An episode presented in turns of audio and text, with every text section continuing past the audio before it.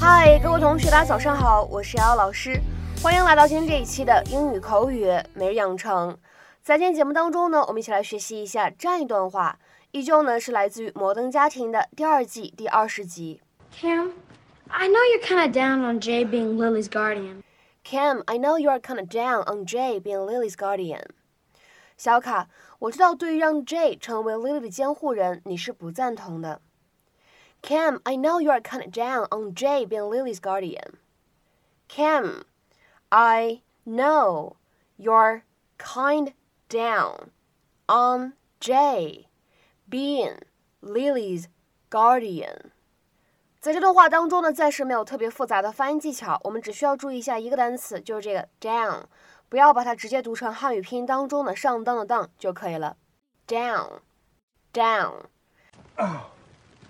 Cam, I know you're kind of down on Jay being Lily's guardian. Now, that's not anything you need to worry about, Manny. I just think you're being too hard on him. We had a little chat in the car. I'm sorry I let you down, Jay. I'm starting to think if I couldn't even get up that wall, then why am I even going Knock it off, Manny. We both know you could get up that wall. Now, why are you trying to get out of this trip? I'm not. I'm excited to go. Manny. Okay. I have some concerns about the shower situation. Oh, because? Well, I'm pretty much at my target weight. That's good. But the thing is, I haven't quite reached my target height. Got it. All right, first of all, you don't have to go. I'll write you a note. We'll plan on doing something fun this weekend. Really? You bet. And you're not mad at me? Look, if you were a different kid, I'd give you the speech, you know. We all have insecurities. You've got to be brave here, but let's face it. You're already about the bravest kid I know. I am? Come on. You wear blazers to school, you play the pan flute, you you read poetry to girls. I couldn't even talk to girls when I was your age. Shower things nothing compared to all that. But whatever you decide, I'm behind you. I got that set up just right. Told you about that before. Jay said that. Yeah. And he wasn't drinking or anything. So what are you gonna do? I think I'm gonna go. I mean, if Ruben can go with that extra nipple. I'm proud of you, Manny. You're doing the right thing. Trust me. I mean, what were you thinking, Gloria? Hi, Mitch. I said I was so. 好，那么今天的话呢，我们来学习这样一个表达，叫做 be down on somebody or something。 它指什么意思呢？指的是不喜欢或者不赞成某个人或者某件事情。be down on somebody or something。我们来看一下它的英文解释，比如说第一种解释可以理解成为 dislike or not approve of someone or something，或者呢再来看一下第二种英文解释，having a low opinion of or dislike for somebody or something。下面呢，我们来看一些例子。第一个，I always get low grades. Why is the teacher so down on me?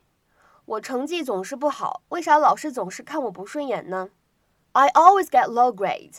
Why is the teacher so down on me?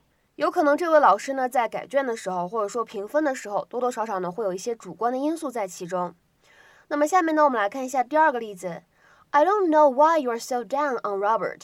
He's such a nice guy to everyone. 我不知道你为啥总是看 Robert 不顺眼，他对每个人都很友好啊。I don't know why you are so down on Robert. He's such a nice guy to everyone.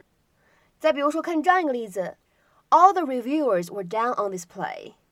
所有的评论家们，所有的批评家们都一边倒，不喜欢这一部戏剧。All the reviewers were down on this play. 再比如说呢，看最后一个例句：Ever since he was injured, he's been down on skiing. 自从受伤以后呢，他对滑雪就不那么喜欢了，就不那么热衷了。 Ever since he was injured, he's been down on skiing. 那么在今天节目结束之前呢，我们再来复习一下今天这样一个视频片段当中呢，出现了一个之前我们讲过的表达，叫做 be hard on somebody。它是什么意思呢？这样一个短语呢，可以用来指很严厉的批评某一个人，或者呢不公平的去对待他。Criticize someone severely or treat them unfairly。下面呢，比如说用一个例句呢来复习一下：Don't be too hard on him. He's new to the job. 别对他那么严厉，他也是刚刚接触这份工作。 Don't be too hard on him. He's new to the job. 那么在今天节目的末尾呢，请各位同学尝试翻译下面这样一个长句子，并留言在文章的留言区。Don't be so down on this vacation to your grandparents' farm. I know it's not very exotic, but we'll still have a great time.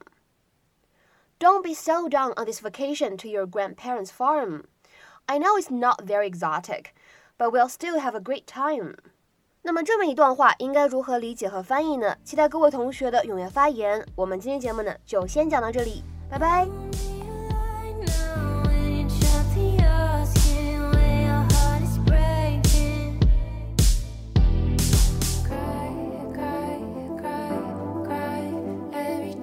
Try, try, try, try to say